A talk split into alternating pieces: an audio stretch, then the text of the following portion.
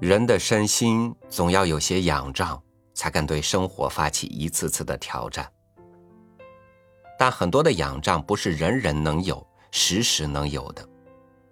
如果你处在莫大的、无法克服的恐惧里，你还看得到生活的光明吗？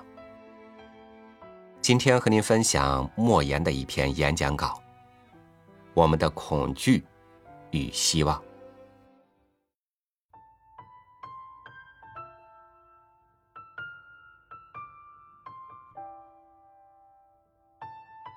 在我的童年生活中，给我留下深刻印象的，除了饥饿和孤独外，那就是恐惧了。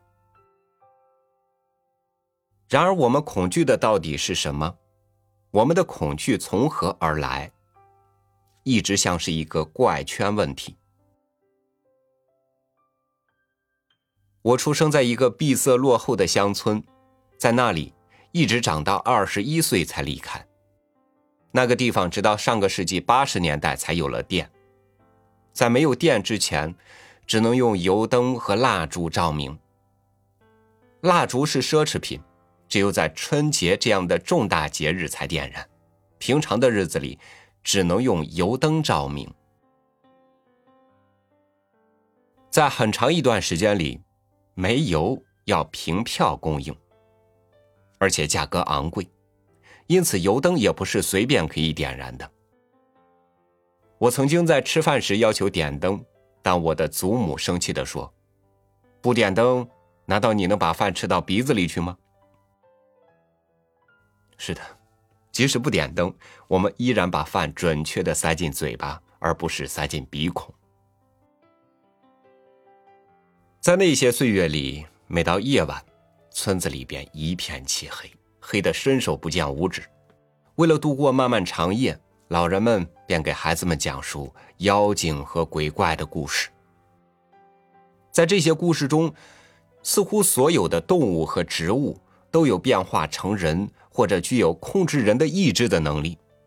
老人们说的煞有介事，我们也就信以为真。这些故事既让我们感到恐惧，又让我们感到兴奋，越听越怕。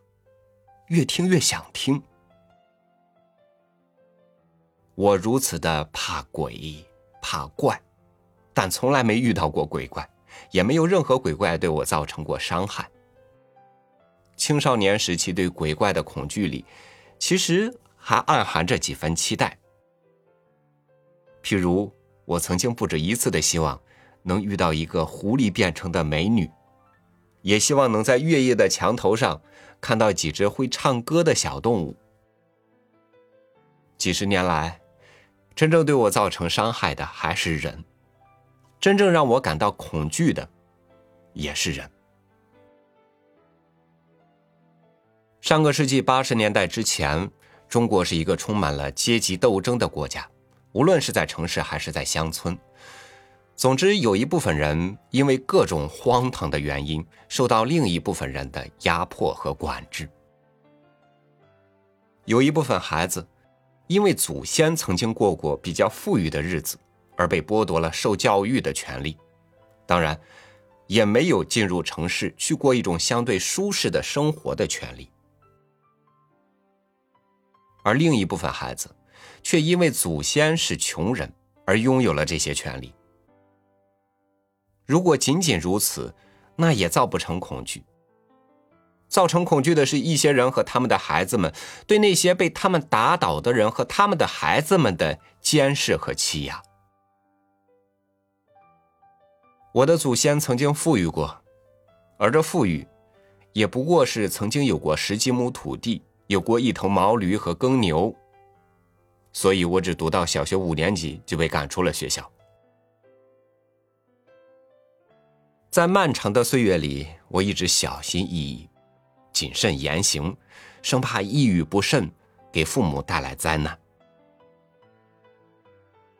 当我许多次听到从村子的办公室里传出村子里的干部和他们的打手拷打那些所谓的坏人发出的凄惨声音的时候，都感到极大的恐惧。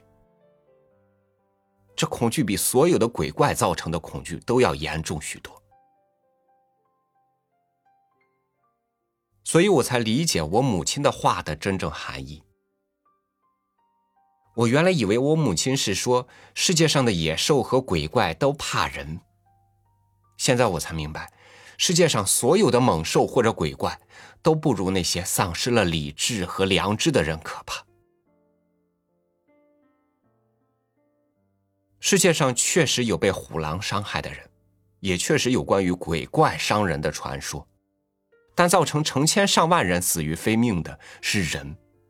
使成千上万人受到虐待的也是人，而对这些残酷行为予以褒奖的，是病态的社会。虽然黑暗的时代已经结束了，所谓的阶级斗争也被废止，但像我这种从那个时代过来的人，还是心有余悸。我每次回到家乡，见到当年那些横行霸道过的人。尽管他们对我已经是满脸媚笑，但我还是不由自主的低头弯腰，心中充满恐惧。当我路过当年那几间曾经拷打过人的房屋时，尽管那房屋已经破败不堪，即将倒塌，但我还是感到不寒而栗。就像我明知小石桥上根本没有什么鬼，但还是要奔跑，要吼叫一样。回顾往昔，我确实是一个在饥饿、孤独和恐惧中长大的孩子。我经历和忍受了许多苦难，但最终我没有疯狂，也没有堕落，而且还成为一个被人尊敬的作家。到底是什么支撑着我度过了那么漫长的黑暗岁月？那就是希望。我希望在未来的时代里，由恶人造成的恐惧越来越少，但由鬼怪故事和童话造成的恐惧不要根绝。因为鬼怪故事和童话，饱含着人对未知世界的敬畏和对美好生活的向往，也包含着文学和艺术的种子。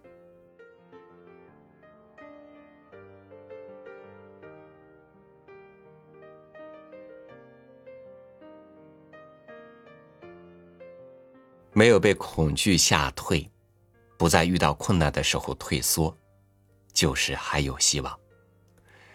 恐惧和希望，多像是在做陶艺的时候人们的两只手，一只负责引导，另一只负责塑形，慢慢的，就有了你我人生的形状。好，感谢您收听我的分享，欢迎您关注微信公众号“三六五读书”。